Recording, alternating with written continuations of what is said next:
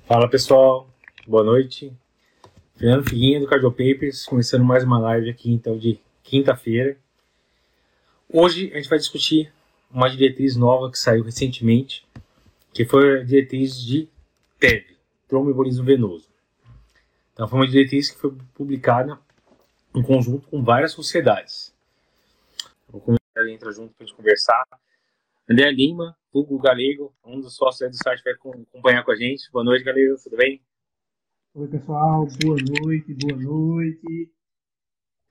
Tranquilo, galera, é tá? entrando aí. Fala, Figuinha. Estou tentando ajeitar aqui a, a câmera, que eu estou sem tripé, sem nada. Mas vamos lá. É, só alegria. Live. então, só para contextualizar o pessoal, a gente vai discutir aqui, então, a diretriz que saiu recentemente aí de TEV. Na verdade, foi uma diretriz que saiu da SBC, Sociedade Brasileira de Cardiologia, mais especificamente do Departamento de Imagem é, Cardiovascular, né, do DIC, junto com outras sociedades. Então, entrou o Colégio Brasileiro de Radiologia, entrou a Sociedade Brasileira de Angiologia e Cirurgia Vascular, entrou a Sociedade Brasileira de Medicina Nuclear. Então, várias sociedades se juntaram para criar essa diretriz. E como vocês vão ver aqui na discussão, a diretriz é mais focada em diagnóstico. Então, aqui eles não comentam muito o que, que a gente vai fazer, se a gente vai paralisar, trombolizar. Essa diretriz não comenta isso, certo? É uma diretriz focada em diagnóstico. A gente vai falar um pouquinho de TEP, mas depois a gente vai focar em TEP, que eu acho que é mais interessante para a gente aqui, cardiologistas, que muitas vezes pega em emergência, em, em UTI. Beleza? Então, pessoal, é hoje a aula de. A, a gente vai revisar a nossa diretriz de tromboembolismo venoso 2022, justamente uma diretriz, como o Figuinha falou, que foi feita em conjunto. Então, quando você pega várias uh, sociedades, Sociedade Brasileira uh, de Cardiologia, pelo Departamento de Imagem Cardiovascular, Sociedade de Cirurgia Vascular e Sociedade de Radiologia, você vai ter uma diretriz que vem com um foco principalmente em diagnóstico. Então, pessoal, queria saber aqui nos comentários se a imagem está boa, se o áudio está bom, e também saber se vocês já sabiam dessa, uh, dessa diretriz que foi lançada aqui tão recentemente, agora em 2022. Uma característica dessa diretriz, Chiguinha, é que ela veio incorporar uh, atualizações de diagnóstico, principalmente alguns algoritmos da diretriz do ESC 2019, de tromboembolismo venoso. Sim. Então, ela veio incorporada de forma oficial.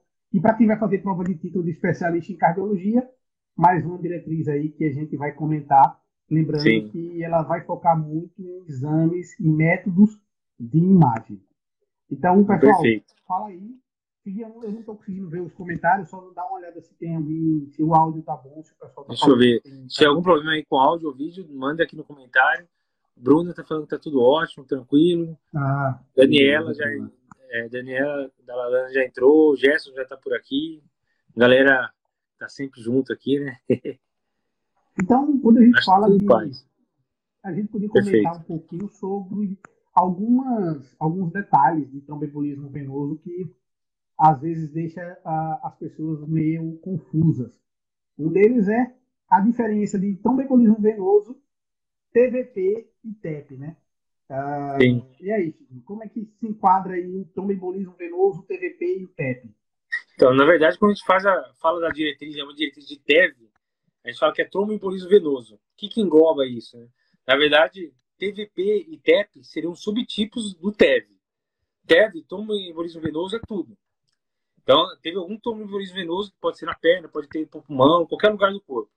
TVP, geralmente a gente está falando de trombose venosa profunda, mais comum em membros inferiores, e o mais relacionado com TEP geralmente é, é TVP proximal, e TREP seria embolia pulmonar.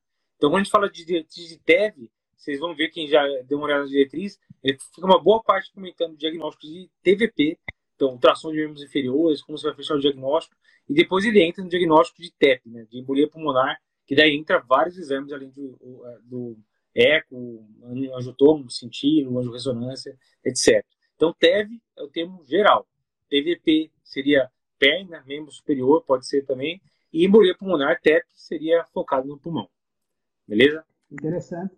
Interessante que essa diretriz, por ser é, direcionada para o diagnóstico, para exames de imagem, ela traz informações úteis, não só para o clínico, mas também para quem dá laudo e para quem interpreta o laudo do exame. Porque apesar de que muitas vezes a gente não precisa saber a técnica de realização do exame, do ecocardiograma, da, do ultrassom, da cintilografia, da angiotomo, da ressonância, é importante que eles se entendam na hora de dar o diagnóstico, para que o clínico ou o médico assistente que receber esse laudo de exame complementar, ele possa interpretar e dar a conduta clara da, do tromboembolismo venoso. Importante salientar aqui é que o tromboembolismo venoso, principalmente uh, o TEP, a trombo, o tromboembolismo pulmonar, é a terceira causa aí de morte em pacientes que têm uh, uma, uma insuficiência cardíaca aguda, por exemplo. Então, tem que ficar ligado. Quando eu lembro muito, quando eu vou falar de dor torácica, síndrome coronariana aguda, ou a, a abordagem de dor torácica, eu falo muito daquele mnemônico chamado PEDI, que são as cinco causas que são potencialmente fatais de torácica. Cinco Lembra pra galera aí o que, que é o PEDI aí, então. Então, é um mnemônico que a gente fala das cinco causas que toda vez que encontra um paciente com dor torácica, a nossa função é justamente fazer com que a gente descarte essas causas que, que, é, que são potencialmente fatais.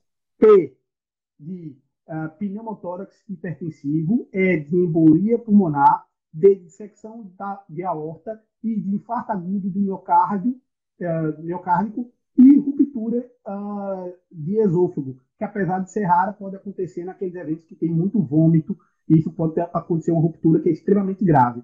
Então, lembrem que quando a gente incorpora e quando a gente trabalha com o paciente, a gente está com dor torácica, a gente tem que descartar essas cinco causas que são potencialmente fatais. Perfeito. E a gente lembra que, na verdade, cerca de um terço dos pacientes que se apresentam com TEV, embolia pulmonar, às vezes acaba evoluindo com óbito nas primeiras horas, né? Então, é, diagnóstico é fundamental. Então, a gente tem que saber fazer esse diagnóstico precoce para tratar direito. Então, essa diretriz que a princípio não fala de tratamento, e, aliás, a princípio a diretriz de, do ESC, da Europeia, Europeia de 2019, é muito legal. Eu sempre usei na prática ela, acho que nem quem não conhece é bom dar uma olhada, acho que é bem prática, a gente pode até comentar um pouquinho dela aqui. Mas essa diretriz uhum. focada no diagnóstico é fundamental, porque, na verdade, vai determinar como você vai tratar o paciente, né? Hoje, se a gente colocou lá no Stories... Diga, diga.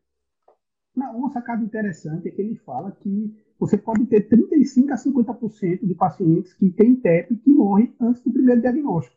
Às vezes a gente tem aquele viés que é exatamente o mesmo viés que a gente está tratando de dissecção de aorta.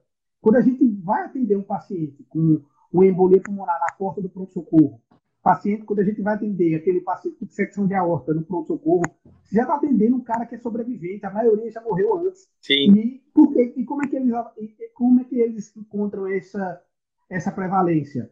é exame de necropsia, ou necrópsia. Sim.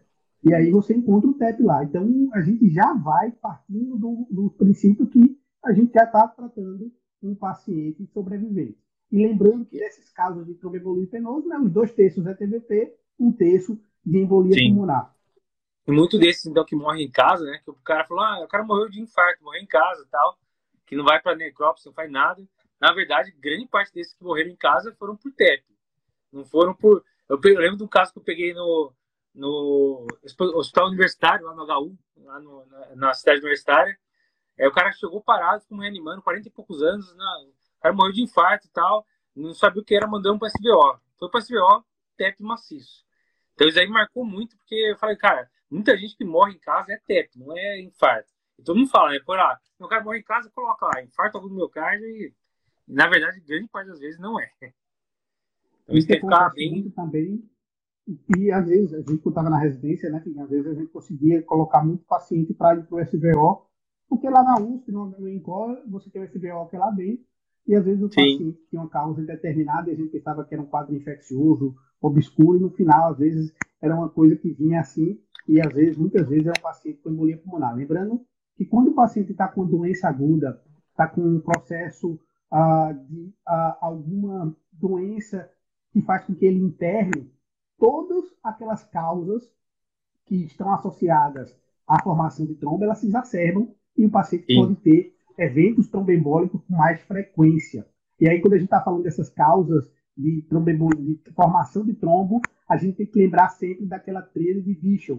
A trilha de Vision Sim. que leva em consideração a estase, então pensa lá, um cano em que tem o sangue que está passando devagarzinho, essa estase faz com que possibilite formação de trombo.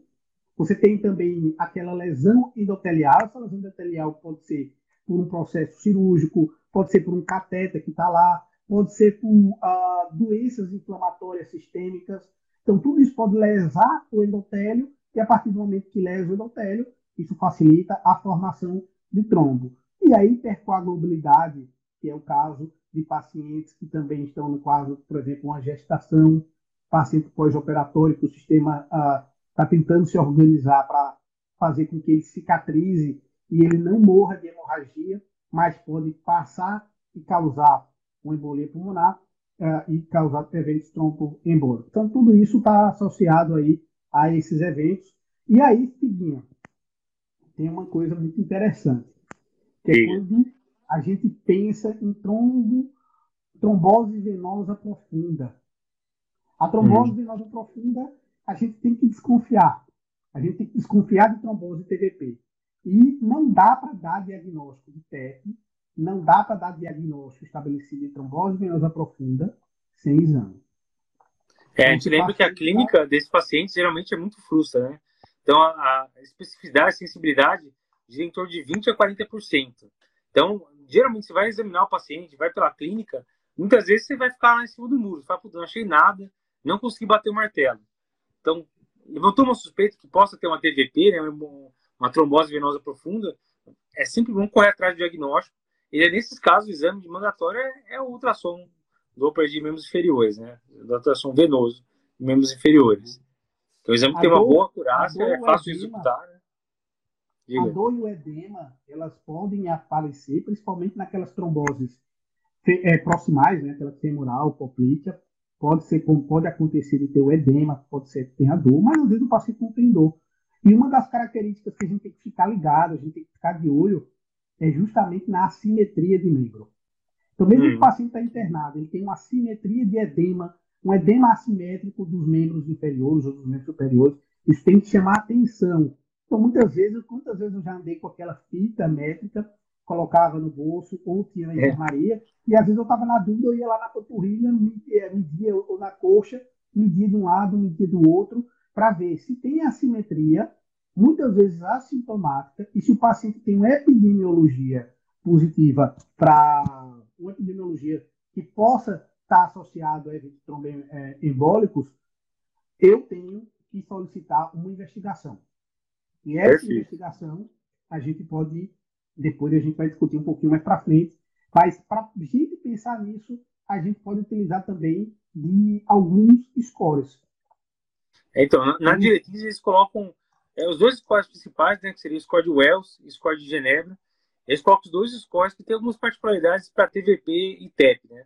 Então, a gente, acho que a gente pode focar mais no de TEP, mas é bom saber uhum. que os dois, é, tanto TVP como TEP, você vai ter a possibilidade de fazer o score de Wells ou o score de Genebra para tentar ver qual que é a probabilidade uhum. desse cara ter realmente uma, um TEV, TVP ou embolia pulmonar.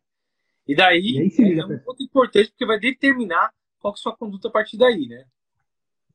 Cara, isso é extremamente importante. Extremamente importante porque o que é o score, na verdade? Todo score, basicamente, ele vem de avaliações, de estudos, de epidemiologia, em que cada característica daquela, de algum score, ele gera um peso, uma nota. E quando eu associo essa nota, normalmente a probabilidade de acontecer aumenta. A gente tem um score de avaliação pré-teste para TVP, que é o score de Wells, e para a avaliação de TEP, a gente tem o score de Wells e de Genebra. Lembrando que para TVP, o score de Wells é 1, para TEP, o score de Wells é diferente. Mas Sim. aí, André, eu preciso decorar tudo isso, cara. Hoje em dia, é aquilo que eu falo sempre, a gente tem que ter, a gente tem que ter uma habilidade de direcionamento de energia mental. E hoje, com os aplicativos de celular, com o celular, não tem porquê eu ficar anotando ou decorando isso de forma prática. Para a prova, às vezes, cai, é importante você entender, mas, basicamente, no aplicativo do celular, por exemplo, o Whitebook, que você pode uh, utilizar e uma calculadora de forma rápida já dá a probabilidade. E aí ele vai dar uma. Então, o mais importante é você saber quando usar, na verdade, né? Porque saber usar. quando usar é a chave. Você sabe que vai precisar usar, procura aí no notebook, procura em qualquer lugar aí, vê o score e aplica. Mas se você não souber quando aplicar, é o, o passo para o abismo, né? Você não sabe como usar o score, né? Então, o mais importante aí, é isso, saber que vale a pena.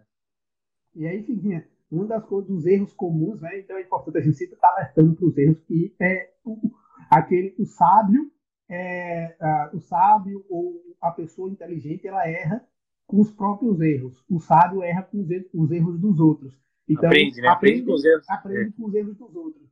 Né? Então o, é importante a gente saber isso porque é alertar os erros que pode se cometer. E um dos erros que pode se cometer e se comete com frequência é achar que o dímero D ele é a troponina do TEP e do, e do TVP. Então, isso, isso é difícil é demais. Né? Tem que ter muito cuidado com o dímero D. E lembrar, né, primeiro, o que seria o dímero D? Sim, o dímero D seria, é, é basicamente um produto da degradação de, da fibrina, né, de, um, de um coágulo. Então, é basicamente, se o dímero D está muito alto, quer dizer que algum lugar deve ter formado algum coágulo, deve ter uma estágio sanguínea, etc. Qual que é o papel, o grande papel do Dimiro D, na verdade? Ele tem uma alta sensibilidade, então se o cara tem TEV, tem TEP, TVP, ele vai vir positivo. Então ele tem uma sensibilidade muito boa. Mas a especificidade dele é muito baixa. Então, é, o que, que vai acontecer? Se ele vier alterado, muita coisa pode ser. Não necessariamente é, é TEP ou TVP. Então, esse é o grande erro. Não é igual a troponina que veio de alterado, com certeza é TEP, não. O grande papel do dímero D é afastar o diagnóstico. Então, se ele vier negativo, você poderia afastar. Mas, a gente vai discutir o score de Wells, não é para qualquer paciente. Então, uhum. a gente uhum. tem que, antes de pensar no dímero D, fazer o score de Wells ou Genebra, se preferir, e daí sim ver se vai ter algum espaço no dímero D. O pessoal está falando que o está um pouco baixo, não sei se... Eu estou escutando normal aqui. Eu vou chegar aqui mais perto. Do... É, mas aqui a é. princípio está tá normal. Mas é, Figuinha trouxe interessante isso. Então, de dímero ou dímero D, a gente vai pedir para todo mundo. Às vezes o paciente tem uma probabilidade de preteste moderada alta, não adianta nem pedir, porque você vai ter que prosseguir.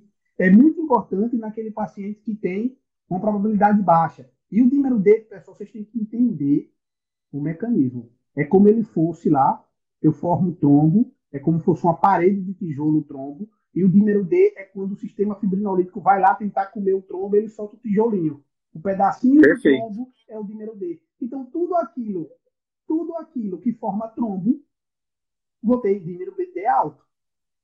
Então, cirurgia, Só lembrando que o André aqui é, é um dos mestres das analogias. Né? Dá para entender muito ah, melhor é. que as analogias, né? É sensacional. E assim, quando você está numa cirurgia, no pós-operatório, quantas vezes eu vi pessoal, um residente lá, né, vamos pedir dinheiro D. O, paciente tá, o cara, o paciente fez uma cirurgia. Cara, é, então, tem que pedir dinheiro D, senão o cara tá morrendo. Vai estar tá alterado. Ele tá cheio de coágulo se formando. Então, ó, tá cara. Gestação. gestação vai ter, infarto vai ter, AVC vai ter, doença inflamatória, né? Covid, quanto que a gente viu de estourando de D? Não necessariamente estava relacionado com TEP, alguns sim, mas nem sempre neoplasia. Então, muita coisa aumenta o dímero D.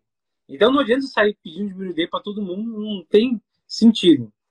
Então, eu vou, eu vou passar só os pontos, eu vou jogar depois. Eu já joguei hoje durante o dia, a gente colocou um caso clínico lá, um cara de 60 anos que fez uma cirurgia de joelho, e daí teve dor torácica, hemopetise, dor pleurítica. Eu joguei lá o score de Wells, eu vou jogar de novo mais tarde, para quem quiser tirar um print aí. Mas o score de Wells basicamente são alguns critérios. É, se o cara tem sinais clínicos de TVP, se o cara tem uma frequência cardíaca acima de 100, se ele tem uma imobilização, uma cirurgia recente, né? Se já teve TEP ou TVP prévio, né? O risco é maior.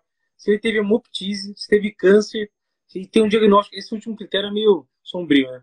Diagnóstico alternativo menos provável que TEP. Basicamente, se você acha que a opção mais importante é TEP, né? É esse, esse, critério. esse critério, esse critério é um critério que é sombrio mesmo. É um critério que às vezes sempre gera dúvida mas, por exemplo, o paciente está lá, quantas vezes eu já vi também paciente com pneumonia bilateral, o pulmão todo acometido, o cara está hipoxêmico, está cansado, ah, até, não, pô, ele tem uma causa ali, que é a causa Sim. da hipoxemia dele é o pulmão. Então, nesse caso, o diagnóstico mais provável é pneumonia, não seria o TEP, né? Exatamente. Mas tem que ficar ligado, que às vezes está associado. É uma, é um, você tem que ter, ter, é, ter critérios para encarar isso. E um dos Perfeito. critérios que tem maior peso é quem teve TVP prévia. Então, quem Sim. teve uma vez, qualquer coisa que você tiver é. uma vez, você pode ter a chance. Pode ter de novo. Não, pode ter de novo. Ou você tem, mesmo aquele, aquele embolia pulmonar motivada, quem teve uma vez pode ter de novo. Se ele fizer uma cirurgia, teve depois de uma cirurgia, se ele tiver outra cirurgia, pode ter uma maior probabilidade de ter. Então, é, muitas vezes outros fatores, tem vários fatores de risco envolvidos, né? Mas muitas vezes não está muito claro quais são os fatores de risco e o cara vai para outra cirurgia, ele vai manter basicamente os mesmos fatores de risco, né? Obesidade, talvez algum fator genético, que a gente não testou. Então, se o cara tem uma vez, pensa com carinho que ele pode ter de novo, né? Então, o primeiro passo é organizar a cabeça. O cara chegou com uma hipótese de, de TEP, então, a primeira coisa, antes de falar, vou pedir logo de cara de edímero, faz um score. Eu não odeio o Wells, não quero o Wells, faz Genebra, mas faz um dos dois. O Wells seria o que teria é, melhor, é, estaticamente seria um pouco melhor. Né? Se for ver aquela área sobre a curva, né, o AUC, ele está um pouco mais próximo de um, mas Genebra eh, seria uma boa opção também. Mas assim, você está pensando o que, que você precisa fazer com os pacientes, primeira coisa, faz o score. E daí, próximo passo, o score é de baixa probabilidade, esse é o cara, como a gente falou, que merece um, um dedímero. Porque o cara com baixa probabilidade, com dedímero negativo, você poderia parar por aí. Veio o dedímero positivo, daí você prossegue. Agora, você fez o score de Wells, ou fez o score de Genebra, e veio moderado a alto, veio o TEP provável, aí você nem adianta pedir dedímero. Se quiser pedir lá, pode pedir, mas não vai mudar nada. O dedímero positivo não fecha diagnóstico nenhum. Então, você vai ter que correr atrás do trombo. Então, aí você vai pedir angiotom, pode pensar em sentido, angiorressonância, etc. Mas isso, esse é o passo inicial. Chegou o cara com TEP, esse seria a abordagem inicial para a gente pensar para que caminho que a gente vai. Né? É muito interessante isso, porque quando você pega o paciente de baixa probabilidade, primeiro o score é importante porque já foi avaliado estudos é, considerando o feeling do médico comparado com o score. Às vezes o feeling do médico ele erra. O cara fala, ah, você não é TEP não, não é embolia pulmonar, nem nada, e você libera. Às vezes no infarto é a mesma coisa. Por que os scores vêm? Porque quando você pensa só no feeling do cara, do médico, você pode liberar pessoas que estão infartando, você pode liberar pacientes que estão com a embolia pulmonar, com dissecção de aorta. Por isso que todas essas doenças se cria um score clínico, um score probabilidade pré-teste, justamente para afinar a capacidade que você tem de encontrar essas possíveis pessoas que você ia dar alta e você não dá. Isso tudo é validado, né? É, o feeling não dá para avaliar porque o feeling depende da experiência do cara. Não dá para fazer. É, é, vai no feeling que dá certo. Não faz. Ó, a Diana falando boa noite aí, Diana. Boa noite, nossa equipe aí sempre presente aí. Então, o feeling não dá para confiar. O, o, score dá para testar. Então, o score o tem feeling, que ser feito. O feeling é igual a bom senso, né? Quem, alguém já, alguém, você já viu alguém dizendo, ah, eu tenho mau senso? Não, todo mundo acha que tem bom senso. É, então, esse é o perigo, né? E aí você se arrisca. Porque o baixo Sim. risco, muitas vezes, é alto risco para o médico. Porque você libera o cara, o cara vai e morre com uma morte súbita em casa. E aí? Por quê? Porque você não se atentou a usar uma avaliação. E depois você tem uma prova dos novos, que é o número D. É a prova do 9 antes de liberar, lá, sou aquele médico medroso, eu tenho que liberar para ter certeza que ele não está tendo nada, pede um dímero D. Naquele paciente sindrômico, é aquele que entra troponina, entra o dímero D, para você avaliar as causas de dor torácica. O dímero D também, pessoal, entra no embolia pulmonar, mas entra também no score de probabilidade pré-teste de dissecção de aorta. Olha que interessante. Sim, dissecção sim. de aorta também está entrando no dímero D. Por quê? Dissecção de aorta, você tem um rasgo na aorta, tá aquela luz falsa está se trombosando e a gente viu que o dímero D nada mais é do que tijolinhos de trombo. Então, tudo que forma trombo, coloca. Então, na dissecção da aorta, se eu tenho baixa probabilidade de dissecção da aorta e eu tenho um dímero D negativo, também libera. Então, é Perfeito. Uma, uma boa avaliação. Beleza? Tô pensando, depois, cara... cara tem... Diga, diga. Não, é, eu ia falar do cara que chega na emergência. Fala, pode terminar aí, terminei. Se o paciente moderada a alta, você tem que é. ter cuidado, porque, apesar de ser raro, você pode ter um número D por alguma alteração pré-analítica, por alteração de, do paciente de negativo, o paciente tem embolia pulmonar. Então, se o cara tem, o paciente tem uma moderada, a alta probabilidade, bicho, aí vai ter que investigar. Esquece do dímino. É, o cara moderado a alta você tem que seguir. Então, o dedímino não tem papel, isso é importante frisar. Então, o dedímino teria papel no cara com baixa probabilidade, você está pensando em afastar, beleza. O cara intermediário para cima, já era. Né? Você pode impedir, porque vai dar confusão parte direto para um método de imagem que pode te ajudar no diagnóstico. Né? Esse cara que chegaria Esse na cara... emergência, o que, que a gente precisa pedir, né? Pensando num cara que chega, ele não chega escrito, né? Eu tenho um TEP, né? Chega um cara com dor torácica, você vai ficar em dúvida. Então, assim, esse cara que chegou na emergência, você vai pedir o eletro, vai pedir raio-x de toques, o basicão, né? Exame de sangue, gás arterial, etc. Você está pensando em, em TEP, probabilidade abaixo, você pode pedir dedímero e. Vale a pena pedir troponina para um cara que está pensando em TEP? que você acha Galito? Vale, pedir, porque né? a troponina, a ela serve a, se o paciente tiver com embolia pulmonar, ela serve como um fator prognóstico. Tanto a troponina como o BNP, como o ecocardiograma, mesmo no paciente estável, quando a gente avalia a, o prognóstico desse paciente com embolia pulmonar, a troponina, o BNP, vão vir como quadro prognóstico. Por quê? Qual é o racional disso? A gente tem que entender a lógica. Se eu tenho uma embolia pulmonar importante, mesmo que o paciente esteja estável, eu vou lá e entupo toda aquela vasculatura do pulmão. E aí pensa uma bucha de lavar, de lavar para todas, ou um filtro de carro, de ar de carro, todo do Fusca hum. de figuinha, o filtro do Fusca de figuinha, todo cheio, um carburador cheio de poeira, e, o, e, e aquele fluxo querendo passar. Não consegue. E aí o que acontece? O coração está tentando insuflar, não consegue, ele estufa. Na hora que ele estufa, ele sofre, tem injúria miocárdica, aumenta a BNP, aumenta, tem lesão miocárdica, aumenta a troponina. Quanto maior a dificuldade que ele tem para ejetar o sangue do ventrículo direito, maior a troponina, maior o BNP e alterações de eco vêm com maior frequência. Então, é muito Perfeito. importante você estar tá ligado e entender esse raciocínio para você levar. Então, esse então é tropa alterado não é infarto. Lembrando aí que tropa alterada, se você está pensando em, em, em TEP, tropa alterada ainda pode reforçar o seu diagnóstico. Então isso tem que tomar cuidado, porque muita gente tem na cabeça que, ó, tropa alterou, o cara está infartando. tropa alterou, está tendo injúria miocárdica. Pode ser porque sobrecarregou o VD, porque está com TEP maciço. Então, tropa positiva tem que pedir para todo mundo com TEP. O, o, a diretriz europeia de 2019, eles colocam lá o PES, né? Na minha prática, eu sempre usava o PES. Eu vou só me colocar no PES e você pede eco para ver disfunção de VD, perde tropo, e daí ele classifica lá em ba baixo probabilidade, é, baixo risco, risco intermediário baixo, se é normal, risco intermediário alto, ou se o cara está chocado. Isso te ajudaria a pensar se, se você vai heparinizar, se você vai trombolizar, que não foi discutido nessa diretriz, mas eu acho que é, é importante saber para quem quiser complementar com o diagnóstico, eu partiria para a diretriz europeia de 2019, que está muito legal lá. Teve uma pergunta aqui da Elane. É, você quer comentar alguma coisa disso antes, Galil? Só com relação ao ecocardiograma, tendo em vista, a, eu acho o PES fantástico. Eu acho que, na, de forma geral, eu também faço o PES. Ele, inclusive, ele orienta quem você vai internar na UTI, quem você vai internar na enfermaria, a, quem você poderia dar anticoagulante para casa e ele fazer uma anticoagulação ambulatorial. É muito importante esse PES. Mas na diretriz, essa diretriz é, é, essa diretriz de 2022 brasileira, ele fala que o ecocardiograma no paciente com TEP uh, estável não seria obrigatório. Seria importante considerar. Eu acredito que, em tendo condições de solicitar e tendo disponibilidade, eu acho que ele serve até para pediria também nessa aplicação. Mas a diretriz ele coloca tendo em vista o tamanho do país e a disponibilidade. Então, Sim. o ECO, se cair em prova, não é obrigatório, mas pode ser considerado. Perfeito. É que o ECO tem um valor preditivo negativo baixo, né? Então, se ele vier normal, você não afasta nada.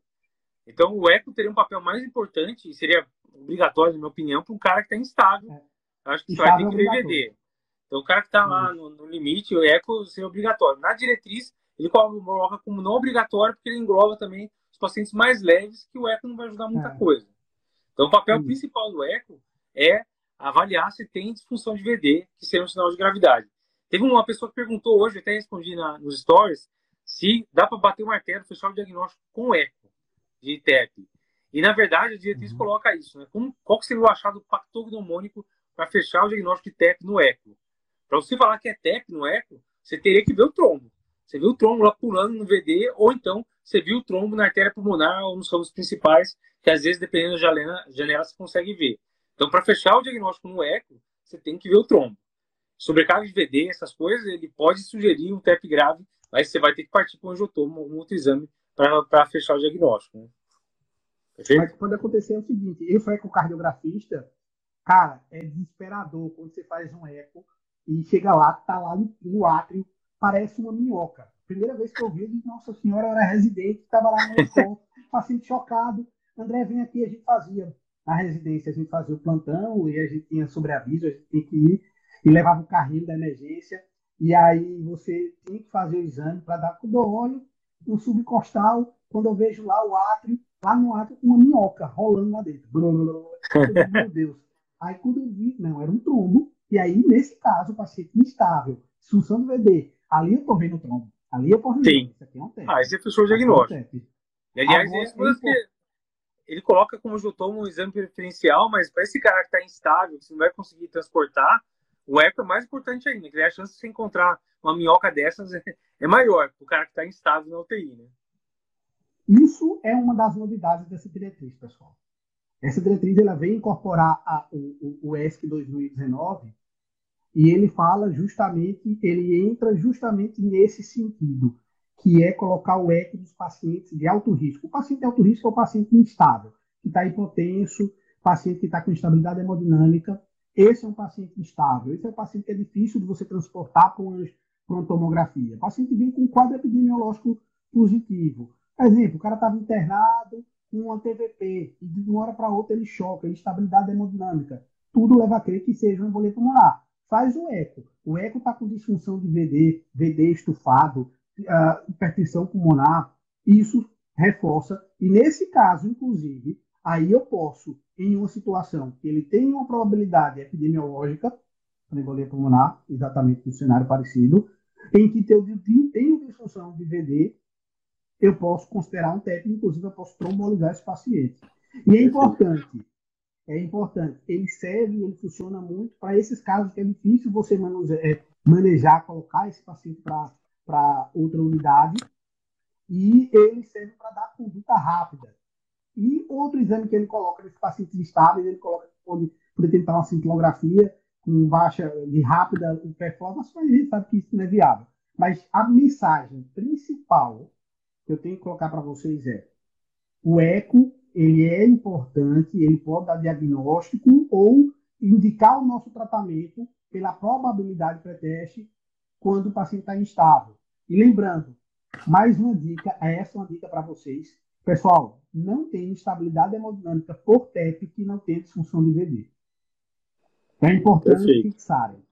Se o paciente está é o... instável por TEP, por que ele está instável por TEP, André? Tem dois mecanismos. Um é porque o coração não está passando do lado direito para o esquerdo, está tentando impulsionar a sangue e o sangue não passa. Entupiu, um choque obstrutivo. O outro é porque ele está tentando, ele tá tentando espremer aqui, e na hora que ele espreme, ele estufa o septo, do septo do ventrículo direito para o ventrículo esquerdo, e ele entope o ventrículo esquerdo também.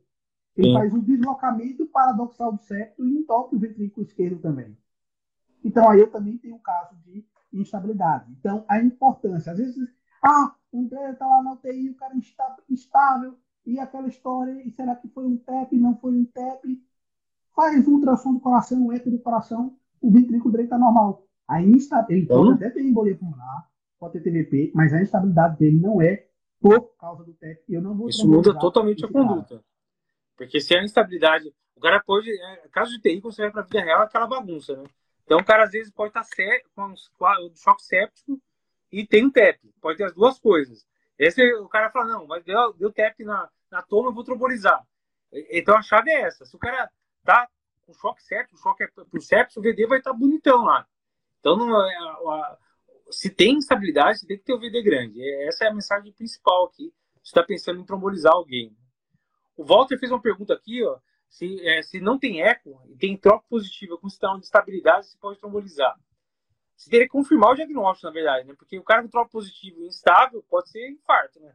Então precisaria ver realmente o caso clínico para ver se confirma de outras formas. O, o eco seria interessante ter, mas você já tá com tudo de TEP, fez um angiotomo, deu TEP, e o cara tá instável, e o cara do eco tá dormindo, não responde o telefone, aí você estaria respaldado. Você tá claro mas que é. É aquela, é aquela história, né, Figuinho? Ah, o TEP e TVP, o diagnóstico precisa de exame. Nem que seja um ECMO, um paciente instável, você precisa de um exame para diagnosticar. So, ah, até a situação, por exemplo, se eu colocasse o paciente instável e que o eletro não tem supra, você trombolizaria? Provavelmente não. Ele pode Sim. estar. A, a, você teria que ter. Você, ah, poderia ser uma, um, um infarto com supra de coronária de, de CX, de circunflexa, que às vezes pode não dar supra, mas não dá supra com um cara instável, tem que ter um pé, tem que estar muito ferrado para ser Sim. infarto. Então, assim, muito provavelmente, Walter, se você tem uma instabilidade, a troponina está positiva, cara, será que não é uma sepse com alteração de troponina? Porque o infarto e, e uma embolia pulmonar, mesmo nesse caso, pensando em embolia pulmonar, para eu trombolizar, teria que ser assim. Se você for ver academicamente, você não deveria trombolizar sem um exame diagnóstico. Ah, e aí, as causas, ah, os motivos de exceção, aí são casos que têm que ser discutidos individualmente. Mas, de forma geral, embolia pulmonar e TVP, você precisa de algum exame para comprovar. Não pode Perfeito. ser clínico. Na, na diretriz, eles colocam como exame de escolha para fazer para o TEP, se você estiver disponível, angiotomografia de tórax, angiotomo protocolo TEP, né? É, então eles falam que tem um valor positivo negativo positivo alto, perto de 100%, seria o exame ideal, mas tem algumas situações que você deve evitar. Uma a gente já falou, que seria o cara que está chocado na UTI. Então o cara sem condições de transporte, ele coloca daí angiotomo não seria o preferencial, o eco poderia resolver. Beleza. Tem outras duas situações que ele comenta na diretriz que eu acho que é legal de comentar. Primeiro, a mulher jovem, principalmente a gestante, que aí vai ter muita radiação, vai jogar contraste e tal. Nesse caso de um paciente gestante, ele sugere talvez fazer uma cintilo VQ ou um ultrassom de membro inferior seriado. Você tem tudo de TEP, tem um eco com dilatação de VD, e você confirma uma TVP, talvez você não precise é, submeter ela a um. E uma outra situação seria um paciente com uma insuficiência renal crônica, ainda não dialítica. Né? Então, é um cara que, antigamente, eles falavam de jogar para ressonância, mas a ressonância a gente sabe que não é uma boa, por causa do gadolina, pode dar fibrose sistêmica progressiva, etc. Então, para o cara como aí, que é, não dialítico, eles sugerem talvez também sentir o VQ ou é, ultrassom de inferior seriado.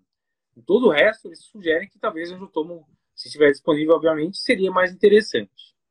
Beleza? Tem uma a pergunta do Gerson tem... aqui depois. Diga aí. É, a angiotomo ela tem algumas vantagens, eu gosto bastante. Só quando realmente o paciente não consegue ir. Mas, apesar de você dar contraste, o paciente que tem disfunção renal grave, é, não dialítica, às vezes você vai ter que pegar o pesar o risco-benefício e fazer, e assim, no rim você botar na diálise, você dá o diagnóstico. E hum. a vantagem da tomo, muitas vezes, no paciente que tem dor torácica, ela serve como um diagnóstico diferencial para outras condições. Então, vai lá, você tá, fez o eletro, o eletro não tem discímio coronariana, o paciente está com aquele desconforto, aquela dispneia. Eu posso fazer um angiotomo com contraste, porque ela tanto vai pegar as artérias pulmonares, como ela pode dar o diagnóstico, por exemplo, de dissecção de aorta. Então, ela dá diagnósticos diferenciais, pneumotórax, aquelas, aquelas causas de PEDI. Então, assim, de forma geral, a angiotomo ela é a melhor, a, a melhor, é mais disponível. Eu sei que, obviamente, pessoal, já dei plantão, sou aqui de, de Pernambuco, dei plantão em todo canto. Eu sei que tem muito lugar que não tem como fazer, mas a gente tem que saber o certo e a gente tem que saber como e quando encaminhar. Tá na dúvida, tem alta probabilidade. Tá lá no interior de Pernambuco, tá lá em, sei lá, no interior aí, e tem que transferir para Recife ou para capital. Alta probabilidade para TEP, para TVP, não tem alteração de raio-x, de alargamento mediastino. A história epidemiológica para TVP e para TEP, antes coagula o paciente com a e manda para fazer angiotomo. É o que você tem é que dar o que fizeram hoje, né? Você tem que esperar ter o diagnóstico de TEP para começar a anticoagular? Resposta é não, né? Se você tem uma probabilidade alta de ser TEP, você vai demorar para fazer jotomo, manda ver. Já começa aí na, na anticoagulação. que já vai... E aí eu tô lembrando daquele caso do Clexane. Aí vou ah, você, manda aí, ver. Eu, até falo, eu até falo na aula de na nossa aula do curso do TEC, do TEC, preparatório para título de especialista em cardiologia, que é. eu estou falando nessa aula, eu conto um caso Eu, quando era residente lá no INCO, lá a, no R1, eu queria. Eh, a gente estava plantando a cada dois dias. Então, dia sim, dia sim, é, a gente tava, no tempo as plantão, enfim, eu passei três dias de plantão direto, 24 horas, subi escada para ver paciente, paciente na enfermaria com dobuta, e comecei a cansar, e comecei a ficar cansado, e, e depois você já estava começando a paranoia na cabeça, aí taquicardia, aí qual é a alteração eletrocardiográfica mais comum na embolia pulmonar? Não é 5T3T3, é taquicardia sinusal. E aí eu comecei, puta, eu tô cansando, tô taquicardia, estava ansioso, enfim, deu piti lá, fiz um eletro, fiquei, não tinha 5T3T3, mas aí fiz um dedímero, eu tinha andado de bicicleta no dia anterior, feito um exercício extenuante, dedímero de 1.200. Pronto. Tô com uma embolia pulmonar. e aí lá no INCO, domingo, não fazia angiotomo, alta probabilidade, vai ter que ir para angiotomo. Certo? E aí, a, a tá, Você aplicou a risca, né, o critério? Tinha que ir para o hospital, tinha que ir para o hospital da frente, o, o Instituto Central, fiz o é. em mim, chega, aí na camisa ficou aquela gotinha de sangue, ficou aquela gotinha de sangue lá, e fui fazer angiotomo. Deu negativo, obviamente, foi um piti, todo mundo tem direito a piti, mas segui a risca, coagulei mesmo antes do diagnóstico. Então, então foi um exemplo clássico de como deve tratar um TEP, mas entrou para as histórias do, do Encortes, a gente esquece até hoje. Passando ah, plantão lá no ponto socorro com a bolinha na, na camisa. Então, mas ilustrou bem como tem que tratar, né? Você fez certinho. É, certinho. Então, estou perguntando se eu conheço Petrolina. Pessoal, conheço Petrolina. Na verdade, eu fui dar plantão, quando eu vim de São Paulo para cá, eu estava naquela loucura, fui dar plantão em Juazeiro da Bahia, no, no Incó. Fiquei lá dois dias e voltei para Recife, mas terminou que eu não conheci nada de Petrolina, nada de. Só fui para o hospital mesmo. Era as loucuras do tempo da, da residência. Da residência não, bem informado, já estava depois do eco. Mas é isso. Figuinha. Ecocardiograma a gente discutiu que tem várias alterações, principalmente as alterações indiretas e a patognomônica é o trombo, a angiotomo, melhor exame contraste e que tem possibilidade de diagnósticos diferenciais. Outros exames que a gente pode pedir. Então a gente pode pedir angiorressonância. Angiorressonância é uma opção que está na diretriz também, né? E foi o que eu coloquei no caso. Um pedir cara angiorressonância? Não. Então, por que, que a ressonância não seria uma boa? A ressonância é um exame bom também, vai jogar gadolina, vai conseguir ver a árvore pulmonar, consegue ver trombo, mas é um exame que é bem mais caro, não é tão disponível, demora muito, né? O cara vai ficar lá mais de uma hora dentro da máquina, e o cara com TEP você não vai conseguir monitorizar direito. Então tem vários poréns aí que fazem com que a angiorressonância não seja a primeira opção. O cara tem alergia com traste iodado, o cara quase morreu a última vez, paciência, aí pode tentar ressonância mas não é a primeira escolha. Então, além de angiotomo, a gente teria a opção de angiorressonância. Sentindo VQ. Sentindo VQ é uma outra opção também, né? Sentindo VQ é um exame mais antigo aí que é, eu, na verdade, em todos os lugares que eu trabalhei, nunca consegui fazer.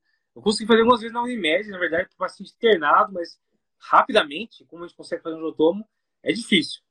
Depende muito do serviço uhum. que você está, né? Se você tem uma sentido VQ fácil, daí beleza. Mas na minha prática, eu uhum. tenho visto muito mais angiotomo mesmo. Uhum. O cenário que a gente pensa. Qual, André, qual é o cenário que eu pensaria em uma cintilografia aqui? Então, cintilografia usa rádio, rádio nuclídeos, né? E aí, quando você coloca VQ, V de ventilação, Q de perfusão. Normalmente, quando você vai pedir exame, você chama cintilografia pulmonar. Na cintilografia pulmonar, você tem a ventilação e a perfusão. A ventilação, você vai inspirar um gás inerte com radioativo e vai escanear o pulmão, então ele vai ele vai tirar uma foto do ar dentro do pulmão. Então, o ar dentro do pulmão vai brilhar, eu tiro a foto do ar, e o ar dentro do pulmão ele vai fazer um desenho do pulmão. Então, basicamente, você vai ver onde outra, ventila, né? Você vê onde, ventila. ventila. Então, tá Perfeito. E o perfusão, eu vou colocar a albumina marcada, e aí ela vai nos vasos, e ela vai fazer o desenho da vasculatura dos vasos pulmonares e depois eu faço um SMET. Eu coloco lá em cima e vejo se está tá tendo algum déficit de perfusão. Como é que é uma cintilografia VQ de um TEP? Normalmente ele vai ter um pedaço lá do lobo que ele não vai estar tá brilhando, não vai estar tá aceso, porque a circulação está comprometida, está obstruída, enquanto, enquanto a ventilação vai estar tá normal. Certo? Então, a ventilação intra é uma área ventilada, mas não perfundida. Por que isso é importante? Porque a pneumonia, eu posso estar cheio de catarro naquele trombo e eu ter uma ventilação, não ter ventilação e entrar em atelectasia e isso gerar inflamação e fazer vasoconstricção do vaso. Então, eu vou ter a ventilação, não a, a parte do pulmão não, não, não fica ventilada, ela apaga, da mesma forma que o, a, a, parte de perfusão também apaga. Aí eu tenho um problema que aí provavelmente ah, o mismatch aí deu alterado. Assim, deu o mismatch, ele bateu um com o outro. Certo? Sim. E importante, como a angiotomografia ela vê o trombo, ela diz que eu tenho TEP. Aí ela dá o diagnóstico TEP. Na cintilografia, eu não estou vendo trombo, eu estou vendo sinais indiretos de ventilação e de perfusão. Então, o laudo que ela vai vir, ela vai vir com laudo de probabilidade. Perfeito. Alta probabilidade para TEP, baixa probabilidade para TEP ou indeterminada. Ela tem a capacidade de ser a radiação ser muito pequena, muito menor do que a do que a angiotomo. Ela é um exame que também é feito rápido e ela tem a menor taxa de falso negativo. Ela consegue ver situações, por exemplo, que outro, outro erro, pitfall lá do, da angiotomografia que pode dar errado é quando o paciente tem um TEP crônico. No TEP crônico, ele não tem um déficit de perfusão, porque o, o vaso ele vai, ele vai meio que fazendo isso um ralo de, de, uma cozinha que começa a ter sujeira nas laterais e vai colocando isso, ele vai deixando o vaso mais fino, mas você não vê uma obstrução de forma direta nos grandes vasos. E aí pode uhum. dar um falso negativo na angiotomografia. A angiotomografia é excelente para TEP agudo, mas para o TEP crônico, embolia pulmonar crônica, às vezes a cintilografia ela vai trazer uma sensibilidade maior. Então, é, é, é esse, esse rol de exames é que foi, foram abordados nessa diretriz e uma situação excelente, assim, tem vários diagnósticos na UTI, vários não, bastante, porque é, é uma das coisas que eu acho como obrigatório para os médicos, ou vai ser obrigatório, principalmente quem trabalha em paciente crítico, é o uso do ultrassom. Eu já tive pacientes que aquela hipoxemia, pós-cirurgia bariátrica, hipoxemia, será que é restrição? a avaliação do pulmão não mostrava como um quadro restritivo abdominal, e aí na hora que a gente vai avaliar o ultrassom, e você não precisa ser expert, às vezes você pega um trombo proximal, TVP proximal, e ali você olha, você vê, pô, o cara está com hipoxemia, aparece um TVP, e aí esse paciente era de bariátrica, ele não cabia na máquina, estava entubado, Sim. e aí você começa a anticoagular, porque ele vai ter que anticoagular, não estava estável, mas ele ia ter que anticoagular pela TVP, você já começa a tratar. Então é um das casos alternativas de você utilizar o ultrassom. E só uma coisa, Figuinha. No ultrassom você tem que estar ligado. Você tem a TVP proximal e a TVP distal. A TVP distal é aquela trombose venosa profunda dos vasos, das veias, do joelho para baixo. Sim. E a TVP proximal do joelho para cima, é femoral e poplítea. E pessoal, se liga que isso é um erro comum que eu pego com os residentes é quando vinha paciente com trombose venosa de, até, de veia femoral superficial. O nome engana. Apesar de ser veia femoral superficial, ela é uma trombose venosa profunda proximal que tem canto coagular. A, a TDP distal, abaixo do joelho, muitas vezes eu tenho que avaliar o risco-benefício. Essa coagulação, às vezes, não é necessária. Por quê? Eu já vi casos, o paciente chegou com hemorragia digestiva, fazendo hemoptise. Aí o pessoal começa a tratar pacientes por doenças. E aí o cara chegou com era pata-pata, hemorragia digestiva, internou, tomou bolsa de sangue, tudo. Aí ele chega, chega com a TVP da gastrocnêmia. E aí o pessoal começa a coagulação plena. Sim. Aí, pô, não tem sentido. Aí já é. Aí você tem, que, você tem, que, tratar o paciente. Daqui a pouco o paciente sangra de novo e morre sangrando. É. A gastrocnêmia não tem problema. Aí se não, André, femoral, é poplítea. Aí você vai pensar no filtro de via cava. Aí são outros detalhes que a gente pode discutir um pouquinho mais para frente ou em outra live, se for o caso. Tem uma pergunta aí, por que, que vai usar heparina se a heparina não vai desfazer o trombo? Como funciona isso? Na verdade, se você quer desfazer o trombo é, de forma rápida, você vai trombolizar. Então, você vai dar uma medicação que vai desfazer o trombo. A heparina, basicamente, você vai evitar que isso piore. Vai ter gente que fala, mas não vai desfazer o trombo. Você você tem mecanismos endógenos né, de, de fazer a fibrinose. Então você pode até desfazer o trombo. Mas o objetivo com o citalopram heparina não é fazer desaparecer o trombo. É, se você quer isso rápido, caminho é trombólise. Então, é, é, é, são caminhos diferentes que tem que se entender. Né? Se você quer comentar alguma coisa é. sobre isso. Assim, eu, eu, eu, eu só fiz com analogia, aí eu não consigo. É igual, é a mesma coisa da parede. Veja, eu estou lá com um trombo. É, um, um trombolítico é como se fosse um ácido sulfúrico que eu coloco no sangue, ele vai lá e ele dissolve o trombo. Certo? Ele dissolve o trombo. É o trombolítico. Ele quebra o trombo, ele vai dissolve diretamente. Quando eu uso as heparinas para anticoagulação, elas vão atuar normalmente na antitrombina 3, aí vai depender se é fator 10A, se é de outros fatores de, de, de, coagulação. E a antitrombina 3, o que, é que ela faz? Ela faz com que o trombo não progrida e ela ajuda o sistema fibrinolítico endógeno ir lá destruir. Então, não é o ácido que vai destruir o trombo como trombolítico. Ela deixa o próprio organismo, com seus Sim. mecanismos intrínsecos, ir lá e destruir. Porque se a gente não tivesse esse sistema, como é que a gente não morre?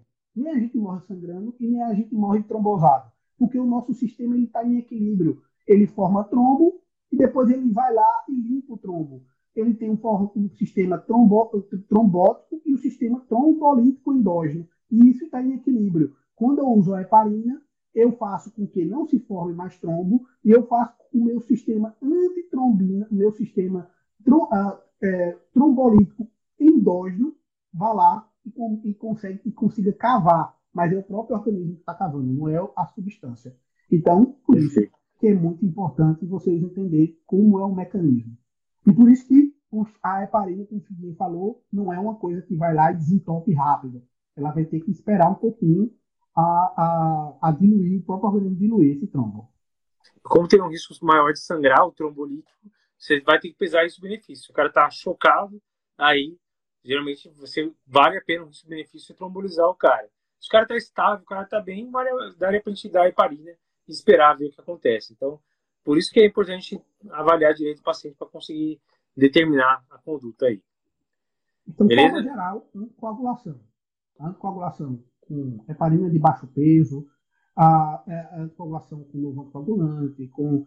Só um detalhe, quando você usa heparina de baixo peso, Clexane, ou você usa o Fundaparinux, que é um pentasacarídeo uh, anticoagulante, ou quando você usa um novo anticoagulante, um, um, um anticoagulante direto, a, a, o Rivaroxaban, a Pixaban, tudo isso, você começou o efeito em algumas horas.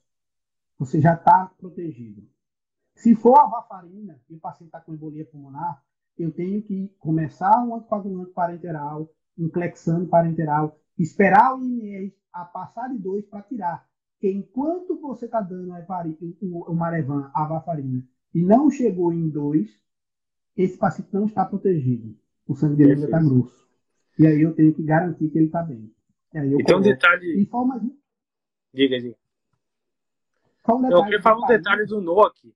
É, na verdade, se for ver os trabalhos de traba... tratamento de TEP com NOC, os dois únicos que testaram usar de cara o NOC seria Rivaroxabana e a Pixabana. Né? Para dabigatran e para edoxabana, os trabalhos que testaram usaram heparina por cinco dias. Então, teoricamente, Exatamente. a gente não tem respaldo científico para entrar de cara nem com dabigatrana, nem com é, edoxabana, que seria um, um outro antidaizai. Isso é um, é um ponto importante que muita gente não lembra. E lembrando que é, é, é, quando eu falo isso aqui, eu falo que é o ARD, né? Que é o ARD, apixaban, R de rivaroxaban, o D da bigatran e o E de doxaban, ARG. O AR, que é o apixaban e a rivaroxaban, você pode tratar e ele está coagulado direto.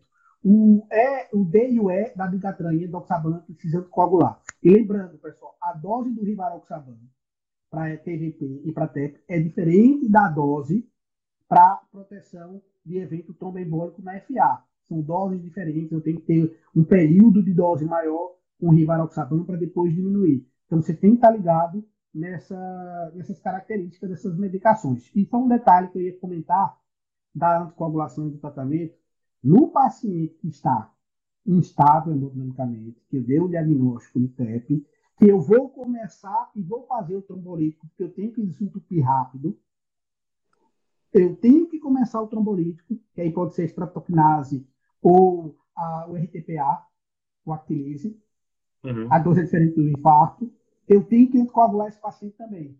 E essa Sim. coagulação de um paciente instável, a priori, seria em bomba de heparina. Por quê? Não adianta eu botar o Clexano num paciente que está todo vasoconstricto, porque ele não ia absorver. Então, às vezes, você pode ter um fenômeno de rebote pós-trombolítico e o paciente começa a trombosar de novo. Então, a priori, você teria que deixar o paciente que está instável colocar a heparina na veia dele, porque o Clexane uh, subcutâneo eu não garantiria que seria absorvido. Então, de forma didática ou de forma acadêmica, no paciente instável, você tromboliza e a heparinização, enquanto ele estiver instável, é com heparina em bomba de infusão. Heparina não fracionada em bomba de infusão contínua, controlando o TTPA a cada seis horas, aquele esquema que a gente conhece. Daí não é heparina não fracionada subcutânea, pelo amor de Deus, que isso não vai atingir nível de anticoagulação, pelos mesmos motivos, né? Então, beleza, a gente está dando uma hora aqui. Comentários finais aí, diga aí. Eu acho que embolia pulmonar é uma das causas que, quando você vai para acreditação de hospital, sempre fica em cima, porque a principal causa de morte hospitalar é, evitável. Então, os pacientes não olham muita coisa, mas causa evitável, a principal causa de morte é embolia pulmonar. Então, sempre tem que estar ligado no paciente interno com doença aguda. Avalie se ele tem indicação de profilaxia, de TVP. Sempre pense nas causas de dor torácica que podem matar, o pedir lá, porque você, não, você vai ter que tratar de forma em combo. Pense nos exames é, complementares e que é obrigatório fazer exame complementar para dar o diagnóstico de tromboembolismo venoso, uh, do TEV. Precisa desses exames diagnósticos. Lembrando o paciente com a instabilidade hemodinâmica é a única situação que eu vou trombolizar o paciente e em que a instabilidade, mais uma vez, eu reforço com vocês, a instabilidade tem que ser em decorrência do TEP e todo TEP instável, TEP, embolia pulmonar, que gera instabilidade por si próprio, tem que ter disfunção de VD. É um problema do coração. Se não, o paciente está chocado, mesmo que ele tenha TEP e não tiver disfunção de VD, ele não está chocado por isso para você não incorrer no risco de trombolizar um cara que está com sepse e tem um TEP associado, mas que não é a causa da doença. E sempre pensem também em tratamento. Tempo de tratamento de uma embolia pulmonar ou de um tromboembolismo ou de uma TVP. Aí você vai avaliar se foi motivado ou imotivado. Se foi motivado ah, por uma cirurgia, por um quadro agudo, alguma ah, imobilidade, sendo coagula por três a seis meses tendendo aí a seis meses, e depois para. Se o paciente tem uma causa imotivada, você vai anticoagular enquanto essa ou se for uma causa que você não identificou, você vai tender a anticoagular para o resto da vida. E aqueles pacientes que têm câncer, e que é uma das pacientes que mais desenvolvem tromboembolismo venoso, esse paciente, enquanto ele tiver o câncer ativo, esse paciente vai ter que ser anticoagulado. Porque o câncer nada mais é do que um bocado de célula que começa a crescer e ele vai crescendo e ele tem que ter um bocado de vaso ali para nutrir esse, esse, essa massa tumoral e, essa, esses vasos trombosam e destrombosam e trombosam e destrombosam. E isso gera uma reação inflamatória, uma procoagulabilidade, uma hipercoagulabilidade que faz ele trombosar com mais facilidade. Então, se ele já teve um TVP ou tem uma TVP ou um TEP em vigência do câncer ativo, enquanto ele estiver ativo, você vai anticoagular e a última dica da noite, já que vamos fazer uma hora Perfeito. agora, é que o paciente, quando tem uma neoplasia ativa, você a, a, a prioridade é você anticoagular esse paciente com um anticoagulante direto, o rivaroxaban, pixaban, ou com clexane, porque mostra que ele tem mais eficácia, eles são mais eficientes para esse paciente com neoplasia ativa. Varfarina André não tem. Aí você pode usar a varfarina em situações que eu não tenho disponível um anticoagulante direto. Um tratamento de eleição, obviamente, você vai usar o comprimido, se for possível. Eu acho que o rivaroxabana está até sendo, tem até, existem até as novas formulações do rivaroxabana genérico, mais barato. E aí você tem que estar ligado nessas particularidades. O médico ele tem que estar ligado no diagnóstico correto e no tratamento, sabendo da farmacologia de forma correta. Perfeito.